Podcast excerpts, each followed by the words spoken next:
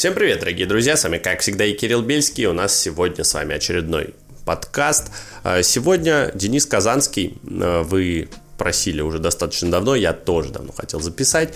И вот, наконец-то, мы с Денисом смогли э, договориться, нашли время и пообщались по поводу английской премьер-лиги. Здесь не только про Челси, да, здесь много про чемпионат, но и, конечно же, про Тода Боуля э, и про то, что он вообще сейчас вытворяет с этим самым Челси. Обязательно подписывайтесь на канал, если вы здесь впервые. Аудиодорожка, я напоминаю, выходит через 24 часа.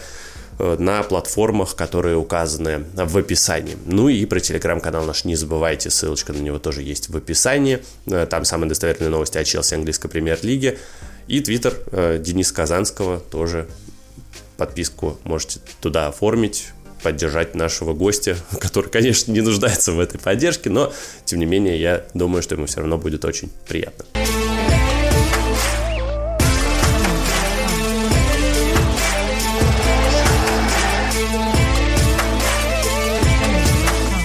Друзья, мой главный партнер Пари представил новый визуальный стиль. Смотрится максимально технологично, интересно, ровно так же, как и само приложение. Все максимально легально, как и всегда. Но самое главное, это то, как удобно делать ставки на самые различные виды спорта. Футбол, UFC, теннис, что угодно вы там можете найти. Киберспорт тоже имеется. Ну а по ссылке в закрепленном комментарии вы сможете забрать фрибет до 1000 рублей Переходите по ссылке, никаких промокодов там не нужно, просто переходите и регистрируйтесь по моей ссылке.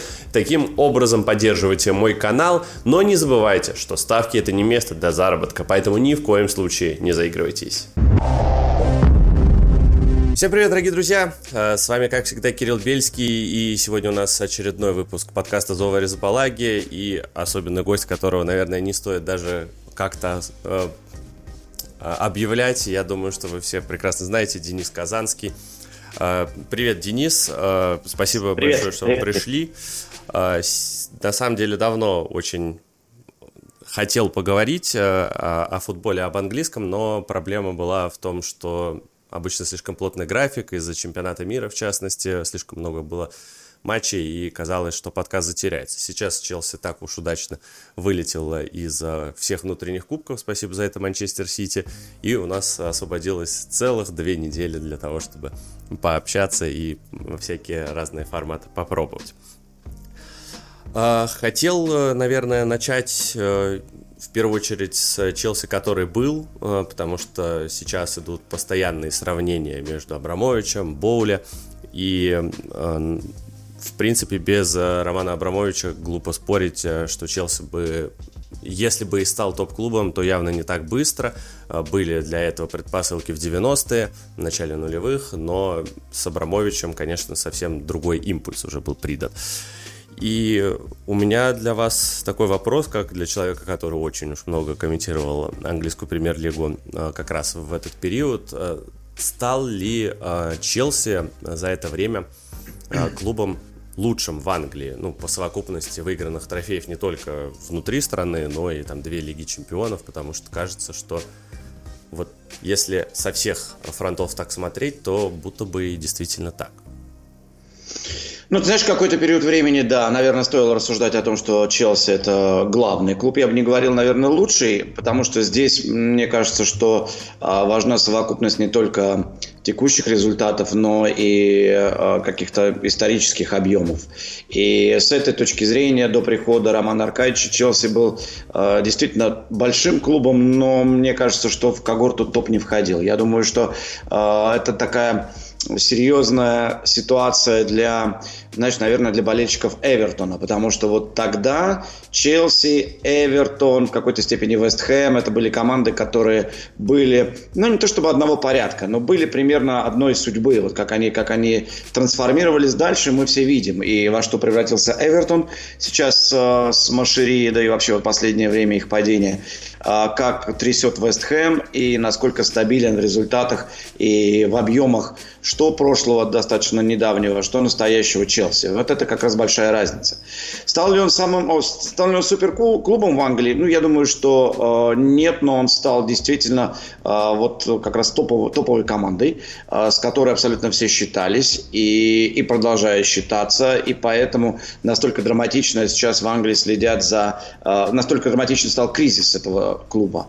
И если бы, опять же, это казалось, касалось условно Вест Хэма Эвертона, то, ну, мы видим, опять же, ну, к сожалению, но как бы, ну, окей. А Челси совсем другой калибр, благодаря Роману Аркадьевичу, его вовлечение в дело, его любовь к футболу, это то, что отличает его от Бойли, на мой взгляд.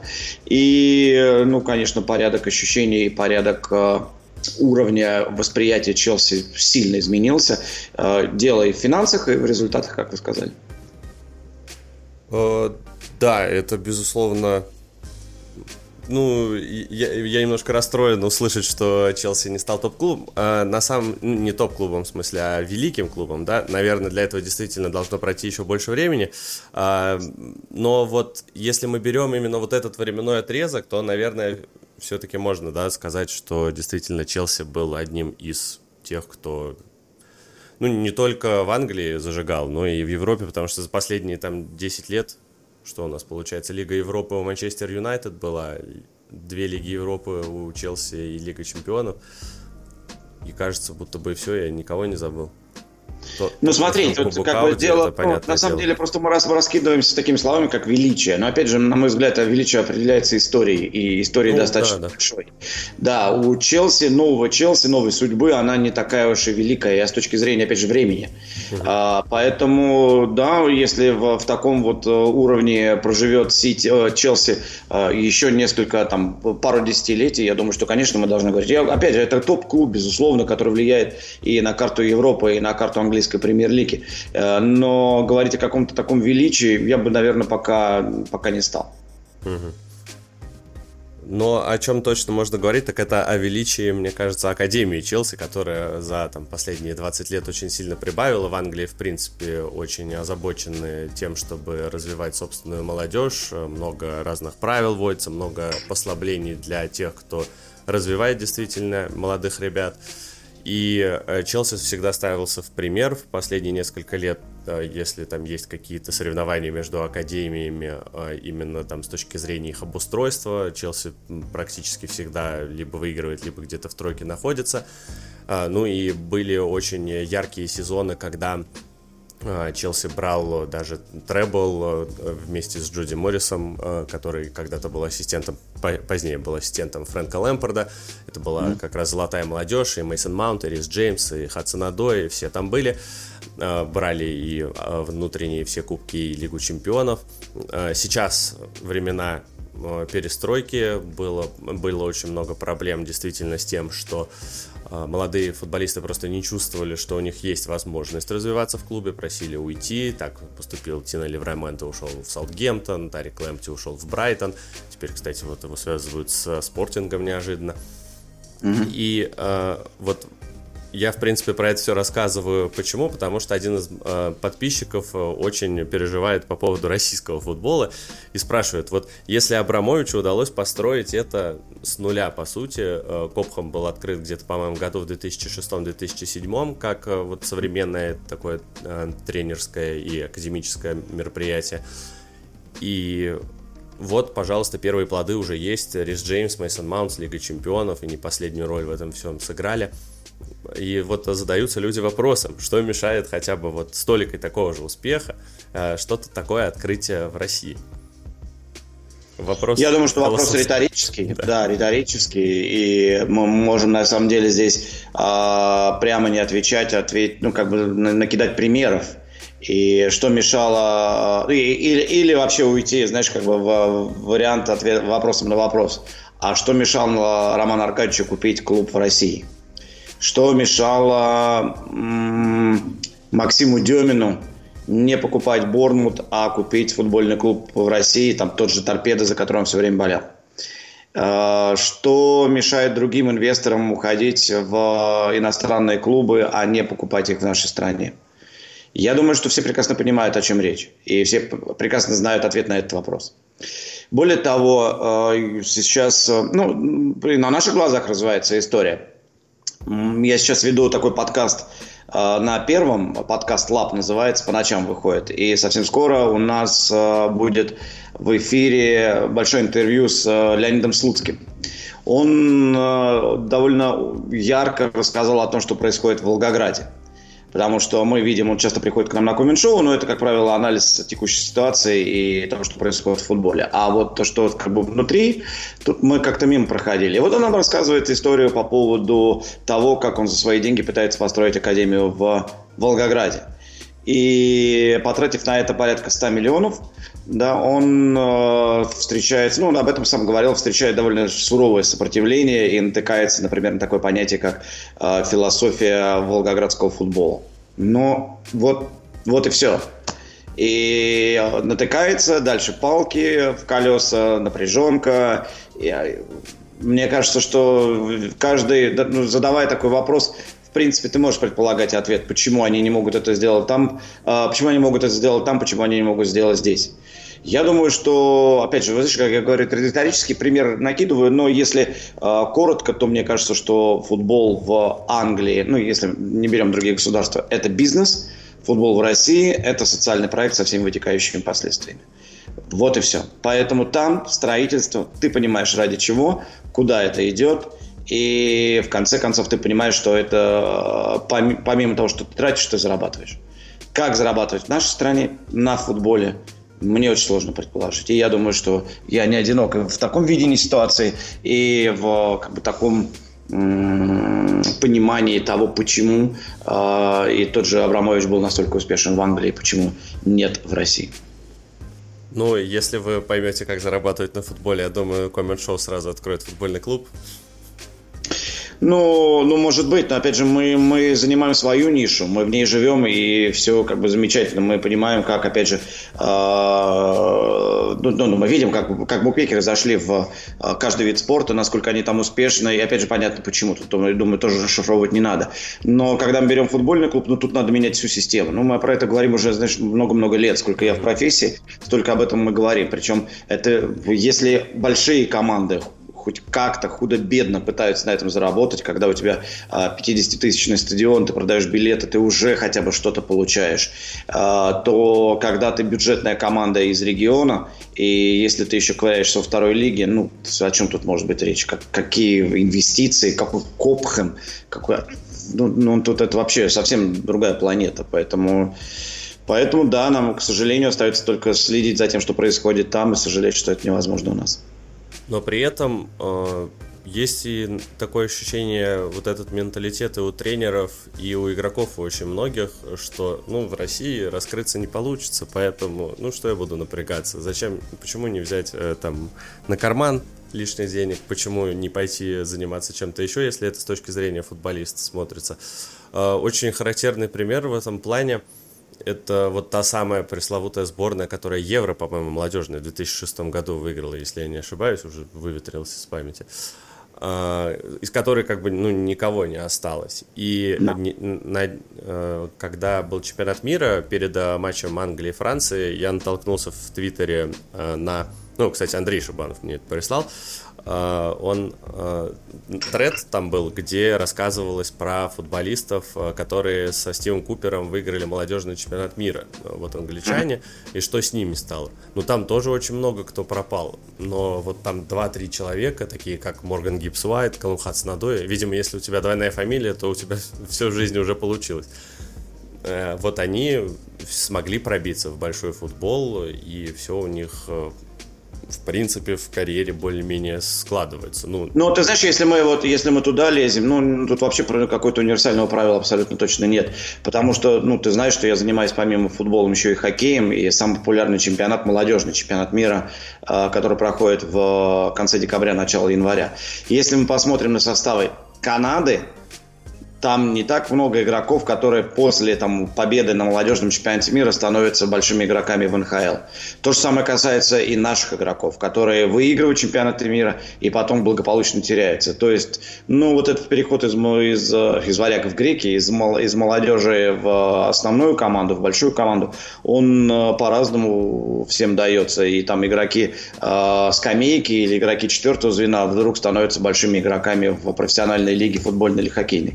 Поэтому, мне кажется, здесь универсального правила нет. Здесь скорее есть, а, помимо работоспособности, таланта, элемента везения, к какому тренеру ты попадешь, как он тебя будет раскрывать. И вот здесь кому-то фартит, кому-то не очень кто-то попадает на какое-то безвремени и постепенно теряется. То есть, ну, как пойдет, нет универсализма.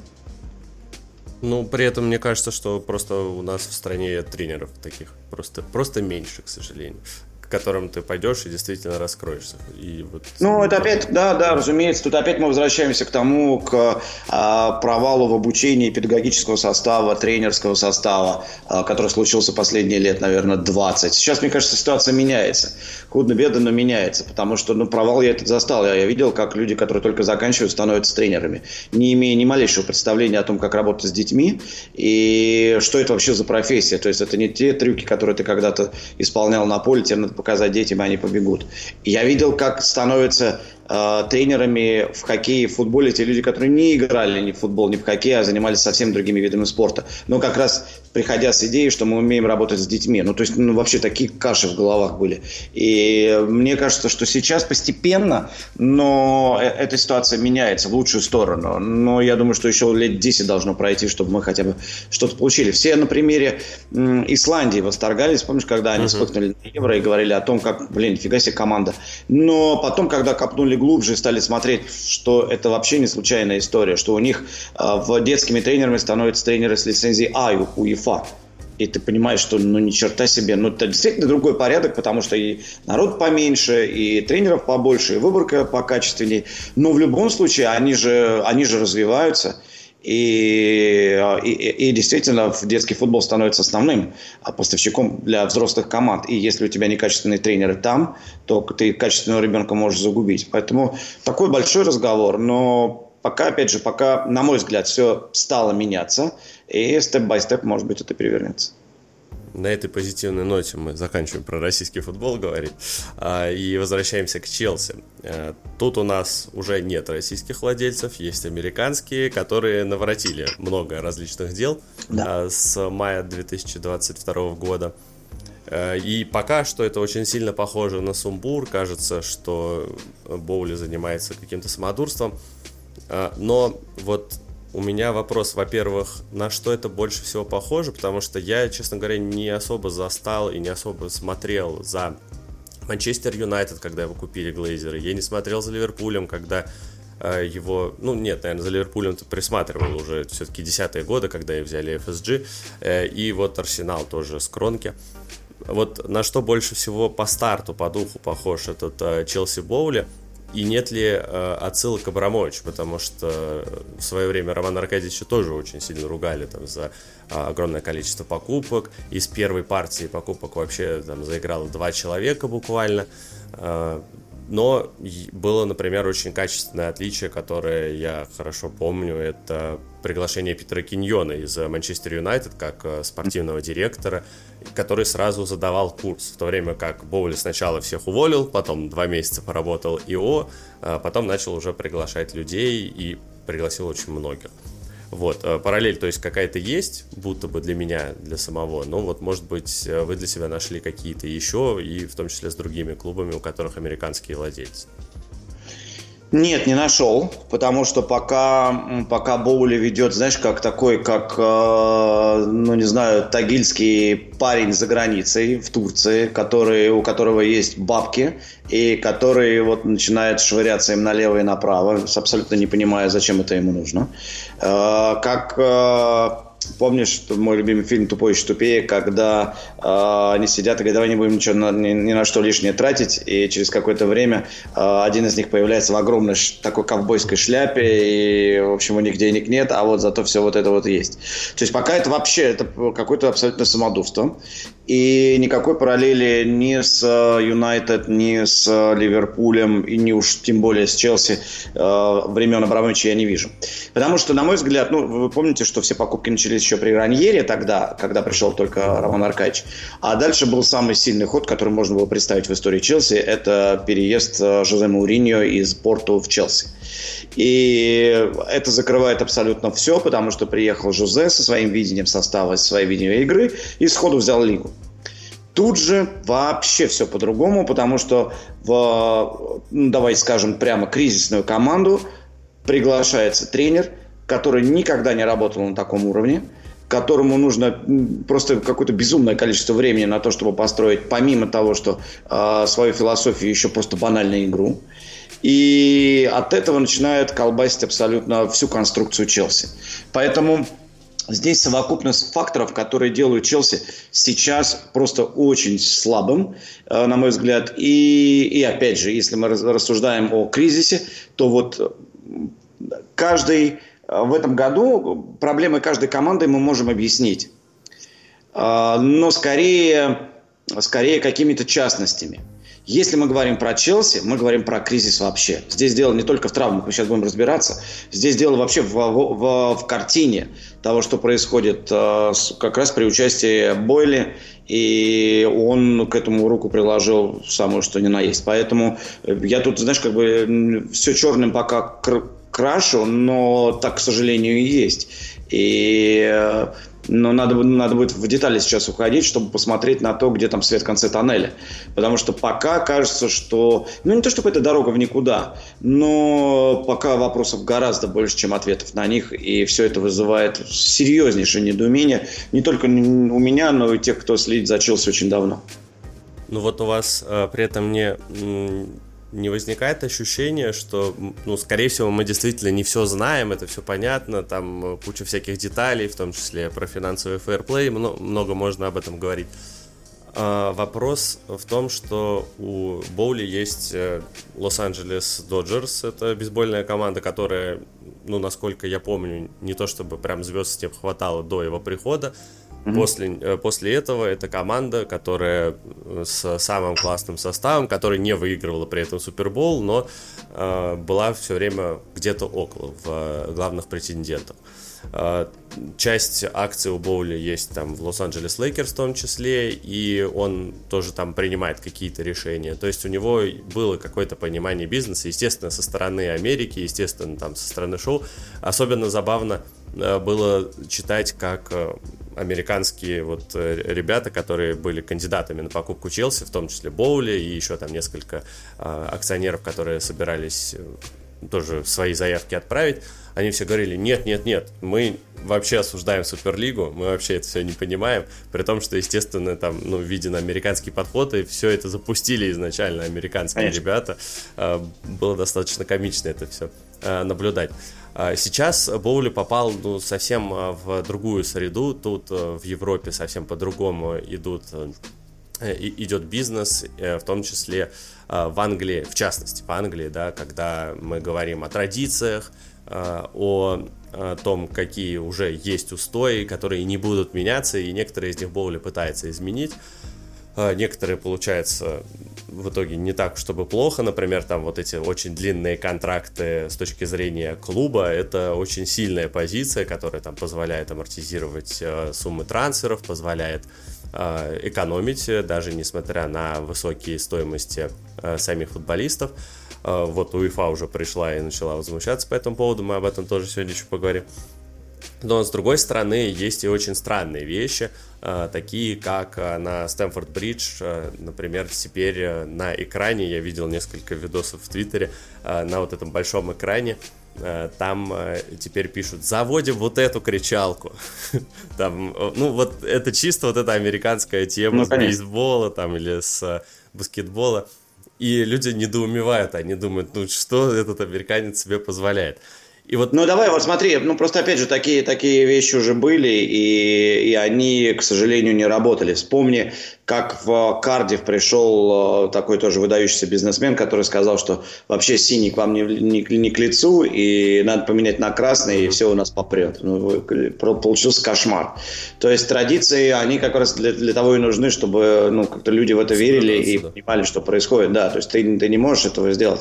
Представь, сейчас Бойль действительно скажет, давайте поменяем цвет. Ну, вот нам прет не синим, видите, там синим не везет, давайте сейчас попробуем какой-то другой. И как владелец клуба будет всячески это продавливать. Конечно, я говорю о том, что чего не будет, но теоретически представить такую ситуацию э, возможно. Потом, когда ты приезжаешь и говоришь о том, что твоя команда должна играть 4-4-3, но как бы это уже большой-большой вопрос к тебе, а куда ты приехал и, и что ты пытаешься здесь сделать. А, поэтому, ну вот, ну, скепсис-то есть, конечно, к нему. Ну, со своим уставом в чужой монастырь это, это давным-давно придумали. И вот так прийти, все поменять – да, наверное, какие-то, ну, позитив можно искать и нужно искать. Опять же, длинные контракты сейчас впереди, давай поговорим о них отдельно, потому что это большая любопытная тема. Угу. однако, ну, ты, ты тоже понимаешь, что это такой достаточно рискованный путь. И то есть, почему никто это не придумал заранее? Почему никто это раньше не использовал? А вот пришел Бойли, весь такой умный, сейчас, сейчас это всю лигу поменяет. Но ведь я думаю, что рассуждали и до него владельцы, почему не делать такие длинные контракты. Единственное, что вот что объединяет, наверное, последнее время и что может быть пока дает какой-то позитив для болельщиков Челси к тому, чтобы м- верить в какую-то светлую перспективу, это, ну, это, это подход, который был в Арсенале и подход, который был в Ливерпуле от американских владельцев. То есть, э, если просто кто-то не следит сильно за американскими лигами, ну, я опять же, в, в, так как хоккей про НХЛ Михаил э, осведомлен, там действительно идет большое строительство. Это очень сложно как-то в наши головы вложить, и у нас просто ментальность немного иная, и у нас, и у англичан в этом плане тоже. Э, этот сезон для того, чтобы выиграть. И следующий тем более, но если не получилось сейчас, то это выиграно. Там немного по-другому все устроено. И там э, понятно, что ты строишь команду, на строительство команды нужно энное количество времени. А дальше ты получаешь а, хорошие пики на драфте, появляются большие молодые футболисты. Боули ждет Им нужно пики 3, на драфте 4... просто, А? Боули ждет пики на драфте просто. Пики на драфте, да. Потом ты получаешь этих больших игроков которые сейчас на молодежном уровне звезды, но им нужно 3-5 лет, чтобы созреть. И вот на выходе ты получаешь какую-то команду, команду-династию, как это делалось там в свое время с Чикаго, как это произошло с Питтсбургом, как сейчас происходит, ну, как это случилось с Тампой в хоккее, ну, просто мне ближе, поэтому проще говорить про это. А, как это, может быть, сейчас будет происходить с Колорадо. Но вот в это в длинной. И если мы посмотрим на Англию, также случилось с Арсеналом. То есть сейчас третий год правления Артеты и сколько всего всего уже было сделано, и какие были неудачные трансферы, и сколько ему пришлось пройти. И то, мне кажется, это еще пока не завершенный продукт. Как делался Ливерпуль Клопа, сколько они проехали без трофеев в первое время, и чего там надо было им накупить для того, чтобы потом быть постоянно в претендентах. Так что, я думаю, Бойли видит это в длинную. И, может быть, поэтому приглашение Поттера, который тоже в длинную, который не даст э, успеха в ближайшие два года. И просто как-то с этим надо смириться. Но, возвращаясь к традициям клуба э, и к уверенности в том, что Челси это топ-клуб, когда ты видишь десятое место текущее, когда ты просвета не видишь в игре, и когда ты понимаешь, что это еще года на два минимум, то ты, ну, мы живем вот здесь сейчас. То есть американский бизнес длинный, европейский здесь и сейчас, особенно в футболе. И вот на этом противоречии как раз и построен конфликт, который, я думаю, что будет достаточно долго, еще пока не пойдут какие-то успехи. Ну и я думаю, что он еще и усиливается в Челси особенно, потому что там не ждали результатов. Если провал случился, до свидания. Так оно да. обычно и происходило, поэтому сейчас очень многим, да, болельщикам Челси не просто, все уже не понимают, а почему э, Грэма Поттера еще не уволили, у него ничего не получается, столько поражений. Ну, с другой стороны, я вот не могу сказать, что прям совсем беспо- беспросветно. Сейчас, э, в январе, когда появилась возможность там еще докупить э, кучу вингеров, э, стало получше, честно говоря. Феликс очень удачно вошел, несмотря на свою красную карточку. Мудрик, ну, пока 30 минут, понятное дело, но тоже как-то придал он энергичности, особенно на фоне очень вялого Пулишча, который играл-то только при Фрэнке Лэмпорде. Я до сих пор не понимаю, что случилось с Пулишчем, учитывая то, как он выступал вот свой первый сезон в Челси, как он вытащил Лэмпорда в четверку э, вместе с Оливье Жиру, а потом испарился человек. Просто несколько сильных матчей у него было, в частности при Тухеле вот в той Лига Чемпионской гонке, но после этого его совсем не было видно. И вот сейчас э, Боули даже готов с ним расстаться. Хотя мне казалось, что это такой американский актив. Он поднимает э, сейчас э, фан-базу в Америке. И очень много говорят о том, что топовые клубы должны на Америку нацеливаться, потому что это большой рынок, который еще там не початый край его. И кажется, что Челси в свое время, купив Пулишча, э, убил двух зайцев сразу, потому что это было как раз перед трансферным баном, и Челси получил на лето уже готовое усиление в качестве одного игрока. А, а во-вторых, э, взял капитана сборной, э, главную звездочку, главную надежду. И, конечно, с тех пор фан-база в Чел- Челси в Америке очень сильно подросла. Но сейчас, если его продать, но это как фанаты Криштиана Роналду, которые болеют за тот клуб, э, в котором Роналду играет. И сейчас с удовольствием mm-hmm. будут смотреть матч Аль-Насра, видимо. А вот э, с Пулишичем я боюсь, что такая же э, будет теория работать, потому что он ну, ну, он действительно приковывал очень большую, большое внимание и продолжает приковывать большое внимание в своей стране у него, конечно, колоссальное давление. Может быть, он с этим как раз не справляется, и в том числе поэтому в клубе у него э, дела э, тяжеловато идут. Атлетик как раз писал большой текст про него, что он достаточно пессимистичный молодой человек, э, что он любит, наоборот, быть один, он не любит внимания, не любит давления, и он его очень плохо переваривает. Вот, может mm-hmm. быть, вот это его сломало не знаю. Но в любом случае в Челси, кажется, у него уже не получилось. Это уже констатация факта, и а, Боули готов а, с ним расстаться. Вот а, если мы, кстати, говорим о сравнении Абрамовича и Боули, то что мне нравится в Боуле, это то, что он сейчас не особо церемонится с старыми футболистами, которые не заиграли. А, речь идет там о Тимуэ Бакаико, о Миши Батшуаи, о Росе Баркли. Эти люди э, сидели в Челси на огромной зарплате, у них там больше 100 тысяч фунтов в неделю эти зарплаты. Э, они нормально так нагружали зарплатный фонд. Да, уходили в аренду, и часть э, расходов, как минимум, часть покрывал клуб-арендатор. Но каждый раз, когда они возвращались, и контракт истекал, Марина Грановская приходила и говорила, давай мы подпишем тебя еще на годик, может ты там выстрелишь, и мы тебя в конце сезона как-нибудь допродадим. И mm-hmm. так получилось, ну, может быть, раза два-три в лучшем случае.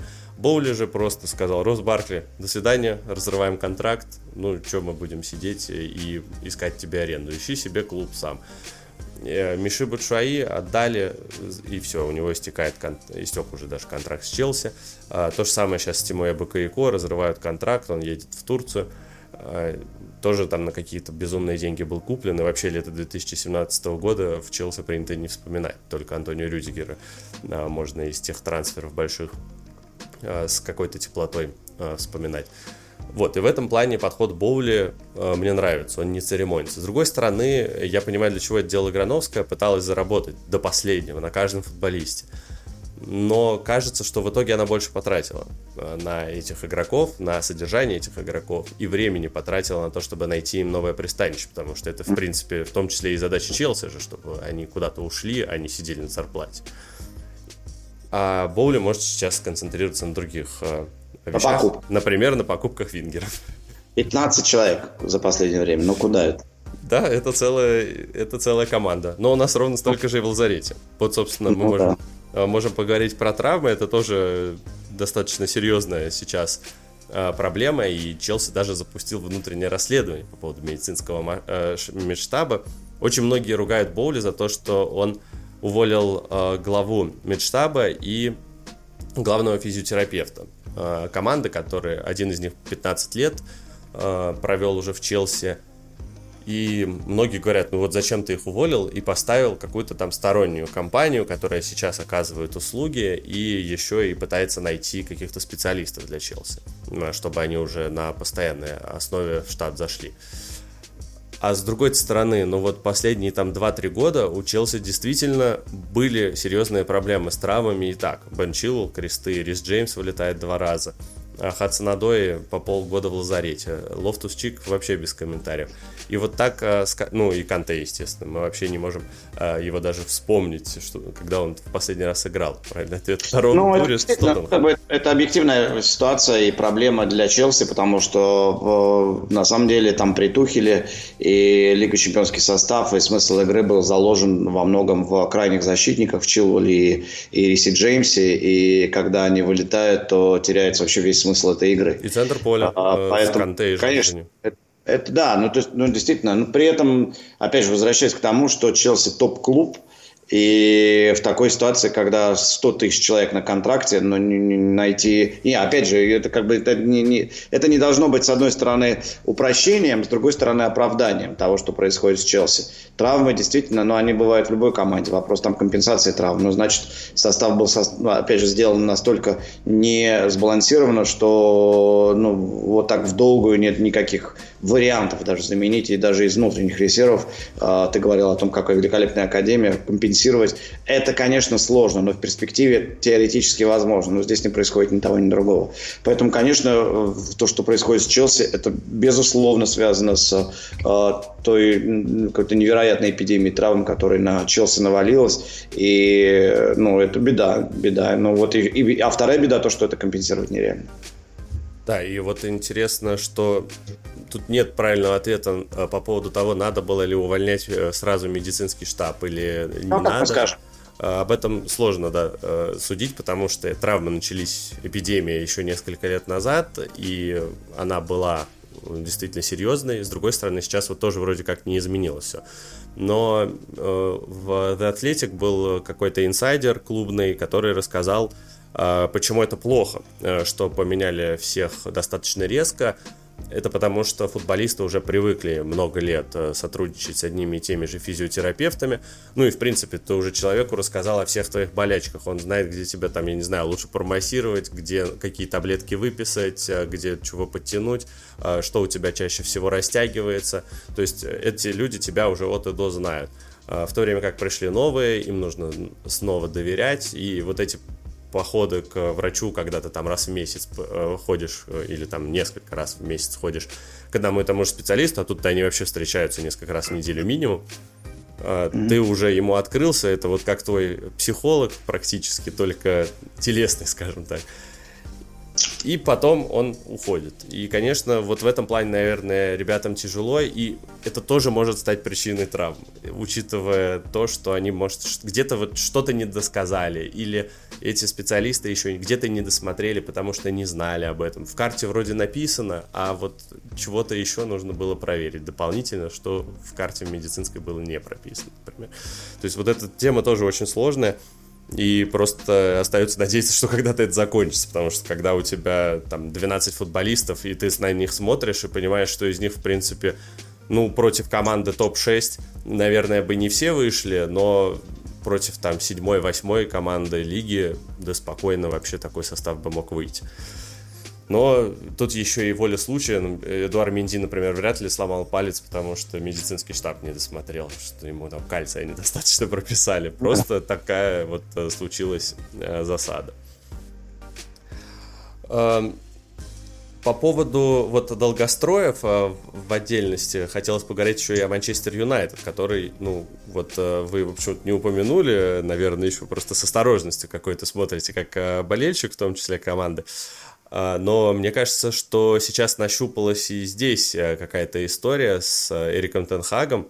А, очень многие тоже там возмущались еще на старте сезона, когда было два поражения подряд, причем крупных поражений, что нет, все, нужно обязательно его убирать, ничего у него не получится, лысый шарлатан и прочее. А вот, пожалуйста, человек э, своим авторитетом задавил Роналду.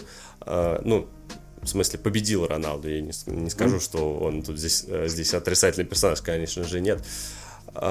и как-то команду сплотил, потому что до этого, ну, сколько я помню, с тех пор, как ушел э, сэр Алекс Фергюсон, э, было там несколько неплохих заходов, в том числе уже за Мауриню, который, кстати, сегодня 60-летие, э, он Эрик Тенхак, я имею в виду, он первый, кто вот прям действительно сплотил эту команду. Ну, у Сульшера еще ненадолго получалось, наверное. И ведь э, по именам команда очень, очень даже неплохая, и казалось, что ее нужно вот просто как-то вот завести. И вот, возможно, с Тенхагом как раз э, сработало вот это вот э, все, и у Челси сейчас тоже идет этот процесс того, чтобы тренер стоял выше игроков, потому что не секрет, что при Абрамовиче было по-другому. Э, они могли слить Андре Виллаша, Бош, они могли там, ну, в теории говорят о том, что Жозе Мурини тоже там подсливали, Э, они сто процентов э, у них были какие-то распри с Лэмпордом в конце его. Ну куда ты ведешь? Я, веду к тому, правильно ли, что нужно тренера ставить выше, чем игрока. Ну, ну, разумеется. Но мне кажется, что такой не, не, мы не туда немножко поворачиваем, потому что э, никакого сравнения я здесь бы не проводил по нескольким причинам. А, первая причина, ну, как бы если говорить про, про Юнайтед, то тут э, фон для прихода Тенхага был э, в разы комфортнее, опять же, для Тенхага, чем для Поттера. Э, я имею в виду предыдущего тренера. И когда ты меняешь человека, который занес тебе Лигу Чемпионов, и когда ты меняешь Ральфа Рангника, то это две большие разницы. И в, в этом плане у Тенхага, опять же, проще. По, потом большие покупки, которые были у Тенхага, я имею в виду прежде всего Казимиру. Когда ты покупаешь такого игрока в центре поля, то кажется, что это просто выиграл лотерею. То есть сначала такой небольшой скепсис, потому что ты думаешь, блин, неужели так Реал взял его отпустил? как-то очень странно. Да, это было очень а, странно. А, что-то такое, значит, с ним не так. Почему его отдали и, и что это? Сейчас ты видишь, что ну, действительно это главный игрок в Юнайтед. И в этом плане, конечно, большой контраст с Челси, потому что такого игрока в Челси в центре поля нет. И, на мой взгляд, его не да, но да нет, его сейчас и нет. Потому что Лазарет Лазаретом, но просто давно уже в Челси не было грандиозных покупок как раз в центр полузащиты. И опять же, там, возвращаясь к Челси, мы там говорим про Жоржинью, который был применим только к одному тренеру и только к Сари Болу. Сейчас что с ним делать? Вот ума не приложу, потому что мне кажется, что он э, действительно абсолютно уникальный показал футбол при Маурицо, и никакой футбол дальше не идет. То есть это, это игрок одного, на мой взгляд, игрок одного тренера, и сейчас для Челси это тоже проблема. Ну, а дальше, ну, а? При Тухеле вот как раз Лига Чемпионский ну, отрезок, степени, они опять же, в паре играли да, коэффициент полезного действия, мне кажется, при Саре у него был гораздо выше, чем при Тухеле.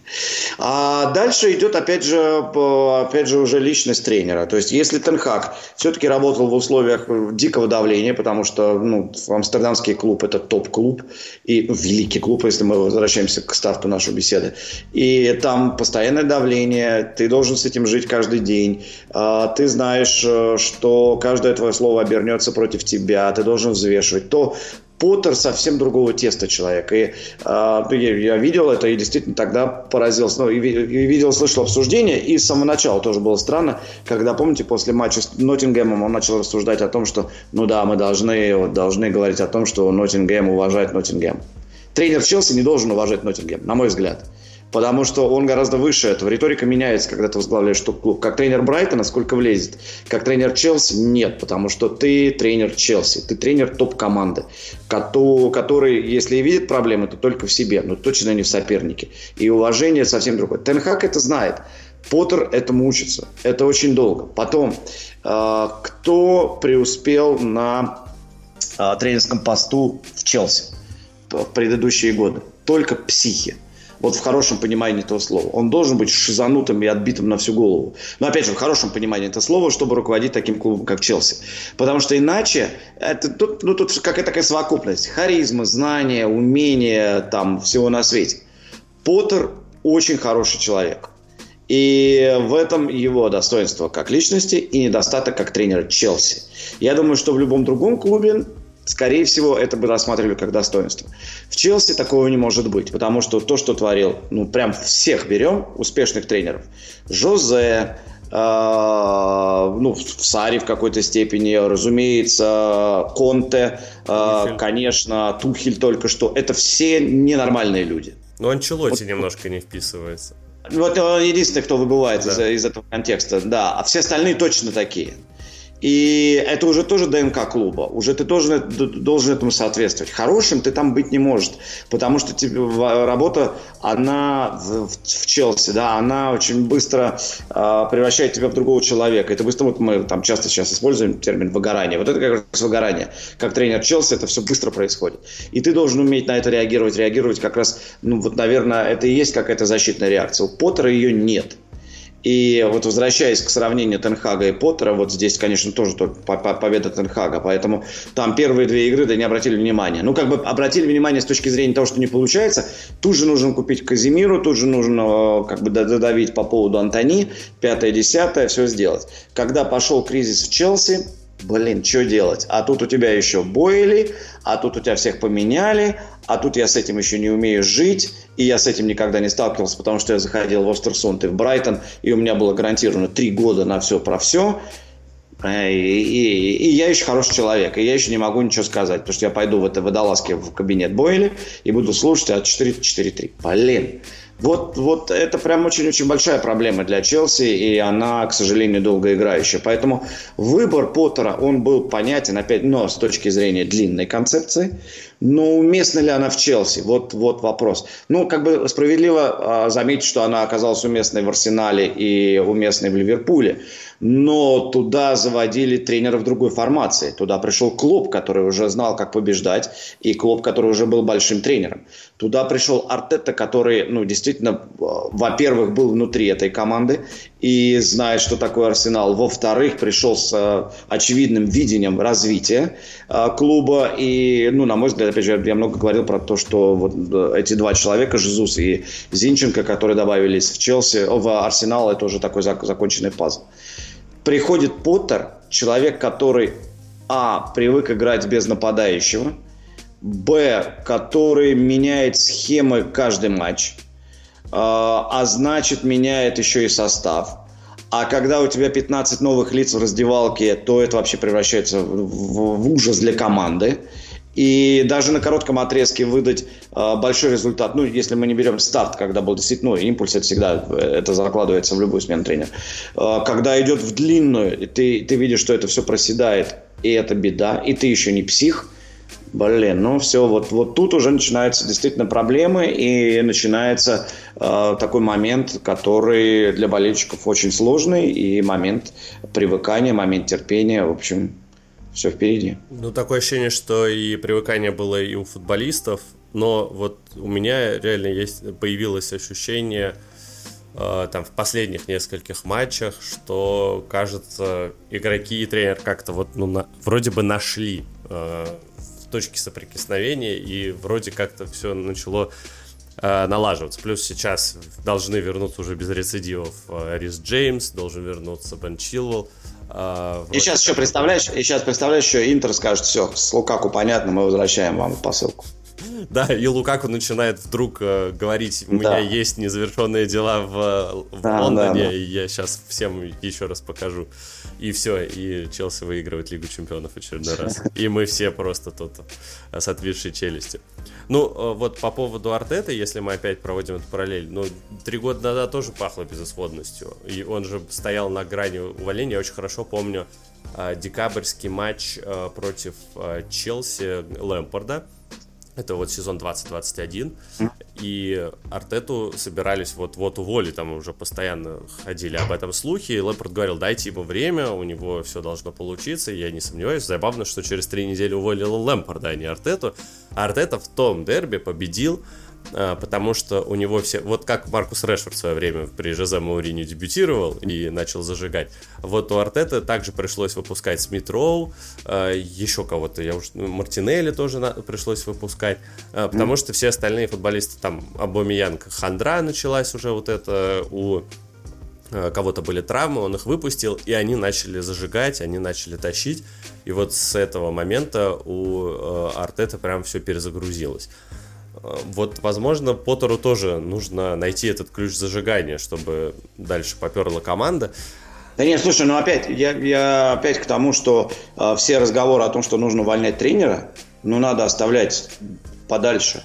Потому что Поттер, ну, действительно любопытный спец. И э, абсолютно справедливо, что ну, нельзя дать результат не менее... Ну, как можно, мы видели, опять же, на примере Челси, когда человек приходит, выходит э, и в Лигу Чемпионов забирает, что Диматео, что Тухель, это все. Но, но при этом команда готова. При этом команде нужно, ну, действительно что-то свежее. А, да, сам, самый свежий пример, пожалуйста, сборная Марокко. Пришел тренер, два месяца поработал, они в полуфинале. Понятно, что это кликает вот так, и тем более, что это, опять же, как-то в традициях Челси был такой момент, разгон. Но здесь другая история. Здесь, опять мы с тобой говорим о том, что шесть игроков они уже купили сейчас зимой. шесть. И предыдущее трансферное окно тоже там, ну, всего 15. Ну, куда? Ну, это нестабильная команда, это вообще нестабильная психика этой команды и раздевалки.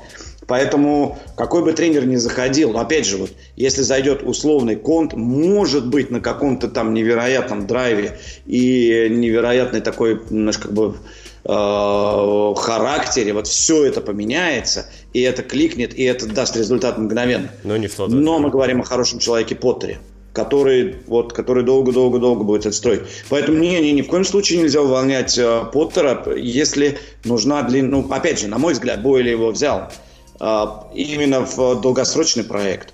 Понимаю, что этим сезоном надо будет пожертвовать, скорее всего, в следующем надо будет пожертвовать, потому что все это, это в длинную. И вот просто к этому надо как-то ментально прийти и понять, что ну окей, ну значит, значит так, значит сейчас пока надо смотреть и, и переживать за Брайтоны, э, Ноттингемы, что там может быть беда и кошмар, а мы прорвемся. Только и все. Угу. Ну, все, что нам остается, действительно, это просто ждать, терпим. Да. А, вот а, про новичков э, вы уже там сказали, да, про зиму, что их было 6, и в общей сложности 15. Ну, из этих всех новичков, от кого вы больше всего ждете свершения именно в Челси? Ну, понятно, что сейчас все заточено на самого дорогого игрока. И да, действительно очень круто увели его Арсенала и э, я имею в виду Мудрика, разумеется, и за ним, ну, тем более вот эти полчаса, такое небольшое время, но столько впечатлений, и это любопытно, потому что, ну, фигура такая непростая. Ну, надо сказать, опять же, вот тут э, красиво все это провернул Челси, потому что, набрав столько людей, кажется, а как их впихнуть в Лигу Чемпионский состав, а они все молодые попадают в лист Б, и из этого листа Б они спокойно поднимаются, играют в Лиге Чемпионов. Но это тоже как бы есть смысл, да, и как бы ты понимаешь, что да, это какие-то такие странные покупки не на те позиции, которые необходимы для укрепления Челси, но в то же время это такие позиции молодых игроков, которые могут тебе помочь в какой-то конкретный момент. То есть тут тоже все не, не, ну, как бы не взбалмошно было сделано. А, возвращаясь, ну... Я вас тут поправлю, в Лигу Чемпионов, к сожалению, так нельзя. Это должны быть футболисты исключительно Академии до 21 года, которые провели... А ты уверен? Потому что я вроде как слышал, что там лист Б, ты попадаешь в лист Б, если тебе до 21. Это ВПЛ, и а это... в Лиге Чемпионов по-другому. Я вам на спорце потом скину, я как раз про это писал. Давай, потому что я смотрел как раз и видел, что как раз Лигу Чемпионов их могут, могут так пульнуть. 25 состав Лиги Чемпионов, да, и, и там, к сожалению, Да, вот там, к сожалению, из-за того, что лист Б, он более сложно построен, а, там а, такая ситуация, что Челси а, просто подвисает. Вы меня слышите? Да, да, да, да. У, вас картинка почему-то зависла просто. Да, да. Слушай, ну посмотри, потому что я точно на Sky слышал, что они таким образом крутанулись. А, вот, ну, я, я просто писал как раз для Спорца э, по этому поводу э, текст. Вот, в общем, ага. получается так, что сейчас у Челси 24 человека в заявке. Ага. И получается, что можно сделать только три изменения перед плей-офф. Mm-hmm. А у нас три новых футболиста. Это Мудрик, это Бадиашиль и это Жоа Феликс. И потенциально может быть кто-то еще. Например, Мало Гюсто из Леона. Mm-hmm. И на эти три изме... можно сделать три изменения, то есть свободный слот только один, то есть одного можно заявить свободно, а еще двух mm. исключая только из основной заявки. И в том числе Мудрика, которому вот только 22 исполнилось 5 января, да. то есть он формально должен был входить в эту когорту игроков. И в АПЛ он входит э, в нее, потому что до 21 года. А вот лист Б, да, он устроен э, сложнее, там нужно быть именно воспитанником клуба, э, причем до 21 года, причем там провести, по-моему, два непрерывных сезона в академии клуба, либо три непрерывных, максимум из которых один год аренды. Вот mm-hmm. какие-то такие. Ну, интересно, интересно, потому что я тебе говорю, я, я на Sky слушал, думаю, блин, как, куда они впихнут всех этих ребят. И ФПЛ там, проходит. Да. да, там сказали, что типа не, не, не переживет. Ну ладно, окей. А, в любом случае, возвращаясь к Мудрику, ну, конечно, на него смотришь прежде всего, потому что, а, с одной стороны, это достаточно любопытно, парень всего полтора года в большом футболе, и в «Шахтере» еще, по-моему, при Дедзербе его и спускали вниз пару раз, и он там как-то пытались ему мозг вправить э, с его там, ментальностью и с его подготовкой к игре. С другой стороны, конечно, невероятной скорости парень двуногий, который может, ну, кажется, что действительно стать такой большой звездой в Англии. Поэтому, ну, как бы не то, что ждать, а вот наблюдать, наверное, за Мудриком сейчас интереснее всех в Англии. И действительно покупка, на которую так сфокусирован взор, мне кажется, абсолютно всех.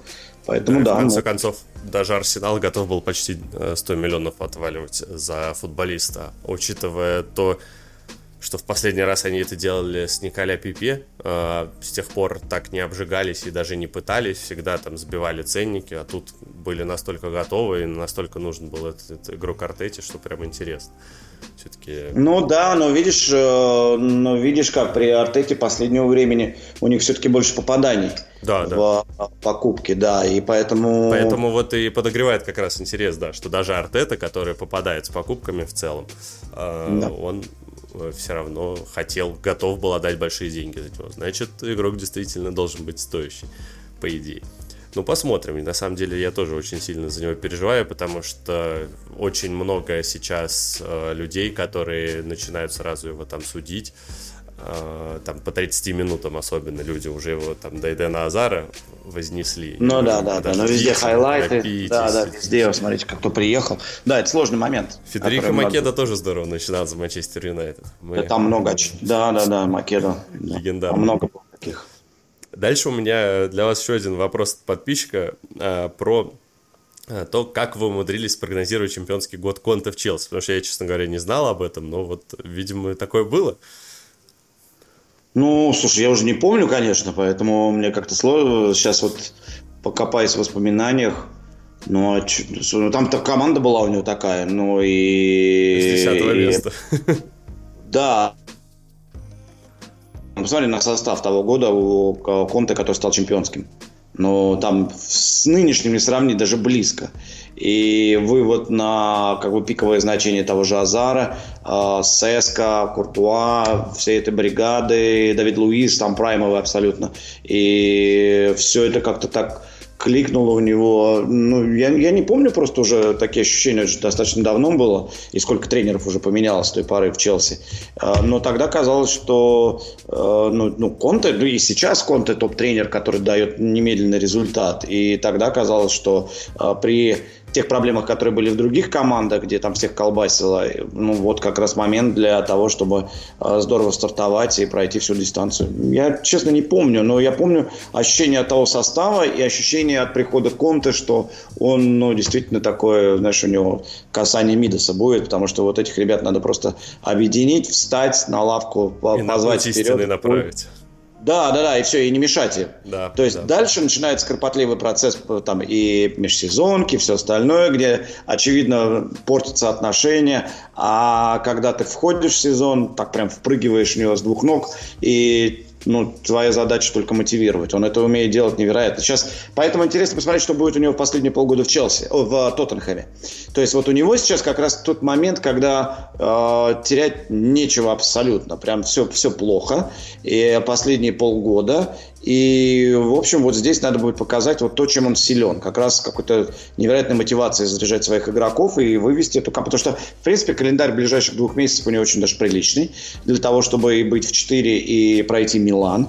И вот для Конта тоже такая проверка. Но тогда это было, ну, прям такое очень яркое ощущение от того, что у него все получится было. И вот и, э, вы, в принципе, по началу сезона, перед сезоном даже, когда все делают свои прогнозики, Тоттенхэм стоял выше, чем он сейчас? Да, да, конечно, выше. Конечно, выше и, и выше Арсенала. Да, потому что мне казалось... Да, потому что, ну, Арсенал Тоттенхэм... не ожидал. Вообще, потому что действительно Тоттенхэм и сделан качественно и крепко, и э, ну, вся, вся база, которая нужна, нужна для хорошего сезона, есть, выдающийся стадион. Э, ну, в общем, вот все-все-все-все-все, плюс состав, плюс конты. И трансферы а, были очень по уму. Да, да, да, вот, вот те покупки, которые он хотел, угу. да, а не, не, не клуб хотел. И это круто. То есть казалось, что действительно он рубанется. Но вот видите, как с Конте часто бывает, к сожалению. А, и в любом клубе, где он работает, такая ситуация происходит. И вот вы сейчас сказали, что как раз там остается несколько месяцев до конца чемпионата, и у него там много возможностей, много чего доказать. А не кажется, что он просто ему это уже не интересно? Потому что у меня ощущение, что он дорабатывает контракт, и в любом случае такой, ну и и черт с ним. Ну, может быть, амбиции ему не позволят, конечно, настолько прям все, на все плюнуть, и он все равно будет за все бодаться но как-то вот Тоттенхэм в после... Э, с начала этого года календарного, ну, как будто бы потерял э, свой лоск, вот это желание играть. У меня было вот такое. Ну, тут, знаешь, как бы тут еще и, тут еще и такой момент, опять же, э, а что дальше у него? Вот э, представь, что он уйдет вот с такой кислой рожей, которая сейчас есть. Я имею в виду результаты Тоттенхэма и игру. Вот что это так докатывается до конца сезона. И он ну, решает, что он не остается в Тоттенхэме, что все это ему действительно э, осточертело, и надо идти дальше. Но калибр его предыдущих работ, он как бы намекает на то, что у него должен быть впереди большая, большой, большой клуб, большая работа. А если вот так он сейчас будет заканчивать и махнет на все рукой и будет катиться вниз, то какой следующий клуб у него? Потому что перед Тоттенхэмом ну, как бы были ожидания, что он действительно может быть тренером прям вот топ-топ клуба. Ну, условно, чего-нибудь там в районе Реала. Вот, куда-то куда вот там. А сейчас такого ощущения даже близко нет. И, опять же, вот его амбиции, какой клуб ему сейчас доверит, если все так плохо и заканчивается. Поэтому, мне кажется, для него это такой очень важный мотивационный момент сейчас выдать абсолютно все, вытащить из себя и показать, что э, ничего не потерялось, все его навыки и умения, они при нем и, и сделать красивую концовку. Ну а дальше уже решить. Может быть, действительно он еще останется, кто знает. Ну да, и кажется, что для него сейчас действительно нет какой-то работы, которую бы он мог... Да даже вот просто если сейчас мы считаем, что он тренер для топ-топ клуба, а куда сейчас пойти? В Челси? В Челси, Нет. В Челси дорог закрыта. И можно было бы в теории, там, я не знаю, вернуться в какой-нибудь условный Ювентус, но там еще и непонятно, возможно, они все либо будут играть в следующем сезоне. Вот о чем и речь. То есть тут прям много, но если. Ну, э, если идти протоптанной дорожкой, протоптанной Жозе Мауриньо, то можно будет после него в Рому заскочить. Потому что у них уж очень много клубов перек, э, перекликаются. Mm-hmm. Ну и когда-нибудь еще и Манчестер Юнайтед заглянуть. Да нет, в этом плане очень интересно следить за Тоттенхэмом, который обязательно берет тренера Челси. Да, да. Ну, и сейчас слухи появились о том, что Маурицо Сари, может быть, в следующем сезоне придет. О, Тухель нарисуется. Донашивают э, за старшими братьями, так сказать. Да, это вот это, это самое смешное, что может быть. Это точно. А, два последних вопроса. Э, значит, первый по поводу Арсенала. Сейчас все mm-hmm. так э, классно, при этом многие говорят о том, что у Арсенала есть проблемы, например, с тем, что у них не очень глубокая скамейка, по сути, у них вылетел только Габи Жезу за этот весь сезон. Э, это важный элемент, но его очень успешно заменяет Эдин Кетти, который в свое время а, там, в Академии Челси не пригодился и ушел доучиваться в Арсенал. В Арсенале его тоже мало кто любил, говорили, какой же он кривоногий футболист, и даже когда с ним продлили контракт, когда он взял 14 номер, очень многие фанаты, я помню, летом оскорбились по этому поводу, тем более, что и зарплату ему там дали нехило. Э, и сейчас он все это вот сполна отрабатывает, э, все его сейчас любят. Но не кажется ли, что это немножко сказочная история, э, как это было, например, с Лестером в сезоне 15-16? Понятно, что здесь долгострой, понятно, что здесь у Артета совсем другое количество времени, в отличие там, от того же Раньери было, mm-hmm. много всяких «если», но все равно кажется, что ну вот в следующем сезоне, например, эти футболисты уже с нагрузкой не Лиги Европы, где в группе приходится играть с условными клубами достаточно, а в Лиге Чемпионов, когда ты каждую неделю встречаешься там с командами, условно, там Бавария очень любит Арсенал и проигрывать, э, вот, и в таком случае есть ощущение, что Арсенал может посыпаться, особенно если не будут сделаны летом никакие исправления, хотя надеюсь, что они будут, потому что всегда приятно видеть э, сильные команды в Англии. Но не кажется ли вот есть какой-то вот э, э, есть такое небольшое ощущение того, что это все равно немножко сказочная история и может очень быстро закончиться. Нет, потому что, во-первых, ну, зачем смотреть так далеко? И для них сейчас главное, на мой взгляд, вылететь из Лиги Европы как можно быстрее. Как бы страшно это ни звучало, но дел, делать там совершенно точно нечего. И когда у тебя на горизонте такая вот история с, ну, с, с Лигой в Англии, то надо вот прямо отрешиться от всего и идти за победой, которой не было очень давно. В этом плане очень может помочь э, то, что происходит в Сити, который так позевывая смотрит английский чемпионат и совершенно определенно заточен на Лигу чемпионов, потому что все разговоры были о Холланде с точки зрения того, что вот наконец появился игрок, который затащит Лигу чемпионов. И понятно, что у них фокус как раз на, на Лигу чемпионов. И поэтому не случайно риторика э, Пепа после поражения от Юнайтед, когда он начал говорить о том, что ну, мне уже это и не, не важно вообще, и не выиграем мы ничего. Тут, ну, конечно, он, он, он врет, конечно. Да. Да, да, да. Ну, конечно, он хочет это выиграть, и никто не хочет проигрывать. Но при прочих равных, разумеется, Челси зная, что у них важнейший там условный полуфинал Лиги Чемпионов и какая-то важная игра в чемпионате Англии, мне кажется, что э, ну, все-таки фокус будет больше на Лигу Чемпионов. Хотя состав там такой, который позволяет э, достаточно комфортно чувствовать себя и там, и там. В отличие от Арсенала. Я все-таки ну, как бы не убежден, ну, как раз наоборот, убежден, что Арсенал не выиграет э, чемпионат Англии, если сейчас до конца зимы э, не определиться с атакой. Троссара взяли, это любопытно, и это действительно может тот человек, который так теоретически помочь в атаке. Я думал, что они пойдут за, за Фермина в Ливерпуль и будут искать такого нападающего, такого типа, Жезус, Жезуса подобного. И потому что Кетти, это, конечно, замечательно. Но опять, это в сложный момент, который еще пока не наступил. Пока еще не это не пик сезона, когда вот все уже устанут и когда все это будет близко. И опять же, мне кажется, что э, чемпионат мира, который был осенью, он может сказаться как раз в апреле, в мае. А вся эта история накопится, и там пойдет э, основной пик усталости. И вот там нужны будут совсем другие скиллы, умения и, и уверенность, которые, на мой взгляд, пока еще у Никити близко нет. Может быть, уже Иисус становится, и тогда это сильно поможет. Но, но пока это такое, ну, мне кажется, вот опять же, глубина состава это, это проблема Арсенала. Да, он пока не очень высокий. Но кураж, который есть, который есть у команды, он пока, опять же, в январе это компенсирует. Случится ли это в апреле, у меня есть по этому поводу скепсис. Что касается сказки, нет. Я думаю, что нет, потому что э, ну, гонка очень тяжелая еще предстоит. Сити, вот, ну, не то, что близко, а прям совсем близко. И типа, там 5 очков разницы, это вообще ни о чем. А, с учетом того, сколько еще играть. А, и, и опять же, если... встреч в том числе. еще... У них две, да, по-моему, две игры еще между собой, угу. да. А, и, впереди, и, опять же, возвращаясь к Лестеру, да, да ну нет, конечно. Там, там действительно сказочная история, и что показывает жизнь. И жизнь после э, этого. Мне кажется, что Арсенал как раз закладывает очень серьезную базу. И этот сезон, даже если они не выиграют, он все равно для них будет определяющий с той точки зрения, что Арсенал становится командой топ-4. И если раньше мы как бы так скептически на все это смотрели, то в следующем году это точно соискать 100% он будет там. И плюс укрепление, пусть понятно, что делает Эду, понятно, куда идет Артета, то есть это все э, как бы это все логично.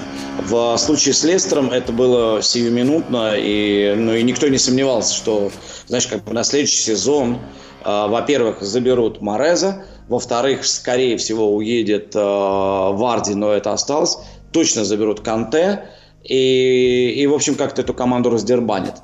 И дальше какая-то жизнь у них будет совсем непонятна. Ну, собственно, что и произошло.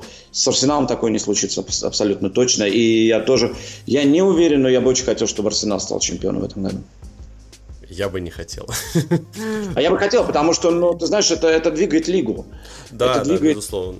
Да, мне вот не На нравится, самом деле, что... я вот в начале сезона, когда они пошли, когда они были, они очень здорово смотрелись, да и в принципе я всегда, я, я даже в конце прошлого э, сезона говорил, что Арсенал станет чемпионом в следующем году. А, это было, конечно, чуть больше в шутку, но вот она доля правды в этой шутке все-таки э, сейчас э, с нами происходит. Mm-hmm. На самом деле, ну, мне нравится, как играет Арсенал, а, мне нравится, что делает Артета, мне не очень нравится, что он делает на бровке, он э, слишком уж экспрессивный, и не очень я это люблю. А, но меня просто сейчас почему не хочется, чтобы Арсенал выиграл? Не из-за клуба, не из-за развития лиги, а в данный момент очень много просто негатива от болельщиков Арсенала, которые вот как болельщики Спартака, которые ждали очень-очень долго своего чемпионства, и вот сейчас у них немножко эта голова, они с ума сходят. Да, ну, это особая, конечно, особая бригада болельщики Арсенала, но любопытно слышать, что тебе не нравится, что делает Артета, когда у вас в Челси всегда много, много было, да. Но, всегда. Ну вот да. мне кажется, что Артета, будто бы, э, знаете, вот Жозе Мауриньо, он это успел, э, у него появилась эта репутация, да, он много чего да. выиграл. Да. А, Конте тоже там сколько брал э, серию А перед тем, как вот так психовать там и пинать мячи на Евро еще, да, из сборной Италии на Евро на этом как раз очень ярко выступил, далеко не самый сильный.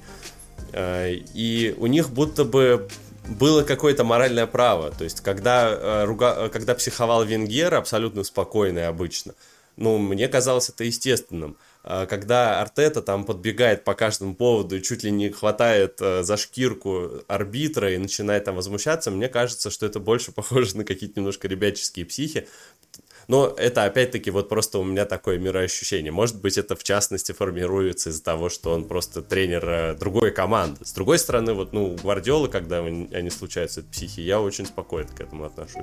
Но мы всегда будем, знаешь, как мы всегда будем очень долго спорить по поводу ну, эстетики. по поводу да. этики. А это эстетический вопрос, нравится тебе или да, не нравится. Да. Пока это работает для команды, и мы видим как, он имеет право делать абсолютно все, что хочет. Да, и в целом сменяемость чемпиона это, конечно, очень хорошо для всего это самое важное, может быть, конечно. Но когда и, у тебя конечно, один все Сити... устали от Сити, да. это все тоже понятно. Просто вот да, э, сейчас момент э, того, когда болельщики Арсенала над всеми смеются, над всеми издеваются, вот вы там потратили столько, вы потратили столько, а мы ничего не потратили, вот мы на первом месте. Ну, вот э, подобная немножко риторика сейчас э, превалирует, поэтому э, от них немножко устал. Последний вопрос, я отпускаю вас э, на ваши съемки. Э, когда Челси станет чемпионом Англии в следующий раз, и когда это сделает Манчестер Юнайтед? Э, очень риторически, я понимаю, но вот давайте пофантазируем. Ну, Манчестер Юнайтед станет чемпионом через год. В следующем а, сезоне? Или еще через год? Я думаю, еще через год. 24-25. А, да, Челси станет чемпионом через три. Меня вполне устраивает, если, если придется терпеть так, то в принципе нормально.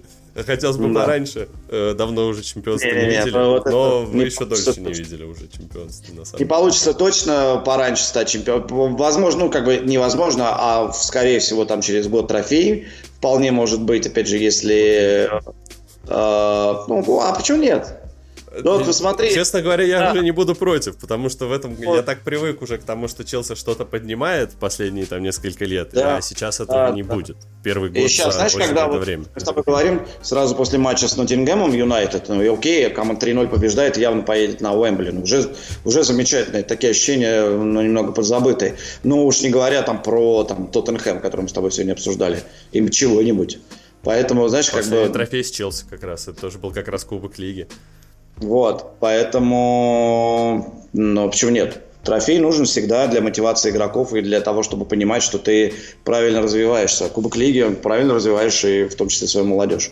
Ну, Поэтому в частности, я... Пеп э, сколько раз его там подряд 3 или 4 выигрывал, а? наверное, явно не просто так. А, такая дополнительная мотивация еще и в середине сезона, чтобы на положительных этих эмоциях его довести да. до конца. Так что... И плюс, когда ты получаешь... Да, разумеется, потому что ты когда его... Ты когда что-то выигрываешь, тебе хочется повторить это ощущение. Угу, угу. И это как раз э, невероятно важно. Поэтому я думаю, что за этот период, за 4 года Челси обязательно затащит трофей. Вот. Но, но раньше на лигу, мне кажется, претендовать, ну, это будет какая-то ну, невообразимая история. Потому что пока по этим шагам, если 15 за 2 трансферных окна купили, то за 3 можно купить уже 25. И что с ними делать? Ну нет, пока. уже не получится. Там уже финансовый фэрплей припрет. Ну, они, ну да, там уже остатки от Лиги Чемпионов уже, уже, уже все. Уже да, все. Там уже совсем все. Да. Ну что ж, ладно, спасибо большое вам, Денис, э, что пришли. Э, спасибо за приятную беседу. Надеюсь, не в последний раз. Э, да. Вот. Да, давай встречаться. В целом, на этом все. Обязательно там ставьте лайки, слушайте нас везде. Все ссылочки в описании есть. Пишите в комментариях, кого еще позвать. А, ну и подписывайтесь на твиттер э, Дениса, запрещенная в России соцсеть, как известно. А, вот, э, ссылочка в описании тоже есть, ну и поплашки, которые есть в э, самом ролике. А, все, на этом все. С вами были Кирилл Бельский, Денис Казанский. Всем до скорого. Пока.